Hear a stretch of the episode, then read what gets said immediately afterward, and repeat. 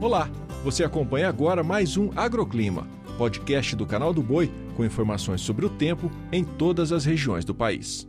Olá, sou Renata Ferreira e no episódio de hoje vamos falar sobre a expectativa para a nova estação outono e também os impactos do Laninha em áreas produtoras do país.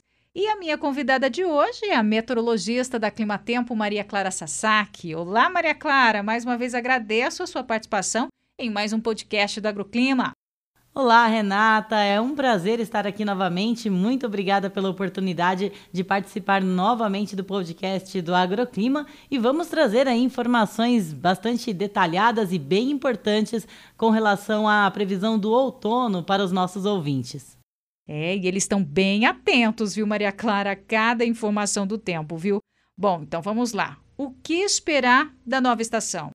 Olha, Renato, o que vai mandar bastante aí nas condições do tempo durante os meses de outono é a atuação do fenômeno Laninha. Nós tivemos a atualização da previsão da NOAA indicando aí que devemos ter ainda o Laninha atuando durante os meses de outono e em boa parte do inverno também perdendo intensidade só no início da primavera. Portanto, para a região sul do Brasil, esta não é uma boa notícia, já que o Laninha deixa as chuvas muito irregulares e isso deve se repetir também também ao longo dos meses do outono. O Laninha, de uma forma geral, concentra a chuva especialmente entre o Nordeste e o Norte do país. E são as únicas regiões que devem ter chuva acima do normal durante os meses de outono. Podemos ter alguma parte também do Centro-Oeste registrando água acima do normal, como é o estado de Mato Grosso e parte também do estado de Goiás toda a região sul, áreas do interior do sudeste e também no interior da Bahia devem registrar chuva abaixo da média ao longo dos meses do outono.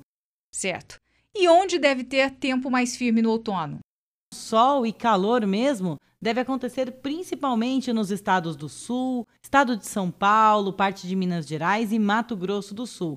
São os estados com tempo mais firme, pouca chuva e temperaturas que podem até ficar acima do normal por causa do tempo mais seco. Bom, você falou de temperatura, né? Qual será a média por região, ou seja, a partir deste domingo até o mês de junho? Com relação à temperatura, onde chove mais, a temperatura acaba ficando abaixo da média. Então, o Nordeste, todos os estados da região Norte, áreas produtoras do Mato Piba, são regiões que devem receber uma boa quantidade de água ao longo dos meses do outono, então a temperatura vai ficar entre a média e abaixo da média. O mesmo vale para o estado de Mato Grosso e parte também do estado de Minas Gerais e até mesmo uma parte do Espírito Santo. Agora, temperaturas acima do normal devemos ter principalmente na região sul, nos meses de abril e maio, que são os meses mais secos, com temperaturas ainda mais elevadas, então sensação de calor para os três estados da região sul, temperaturas muito elevadas também no interior do estado de São Paulo e de Mato Grosso do Sul. São os estados onde a temperatura deve ficar acima do normal, principalmente em abril e maio. Já no mês de junho, a chuva deve começar a voltar para áreas da região sul, no geral ainda não atinge a média climatológica, mas o mês de junho já deve ter uma chuva um pouco mais significativa para os estados da região sul e, por consequência, a temperatura também já começa a cair. Por causa do efeito do fenômeno Laninha, devemos ter ondas de frio antecipadas ao longo do outono. Então, já em abril, finalzinho de abril, comecinho de maio, devemos ver as primeiras ondas de frio avançando pelo sul do Brasil, podendo chegar até Mato Grosso do Sul e parte do estado de São Paulo. De uma forma geral, a gente tem até expectativa para geadas pontuais entre abril e maio, no mês de junho e até o mês de julho. Então, as ondas de frio elas devem vir mais cedo, não devem ter ter uma duração muito extensa, não serão muitos dias de temperaturas mais baixas, mas devemos ter ondas de frio um pouco intensas que acabam alcançando o sudeste e o centro-oeste do Brasil ainda nos meses de abril e de maio. E quanto ao fenômeno Laninha, ele deve ainda atuar agora na nova estação, né? Quais os impactos em áreas produtoras?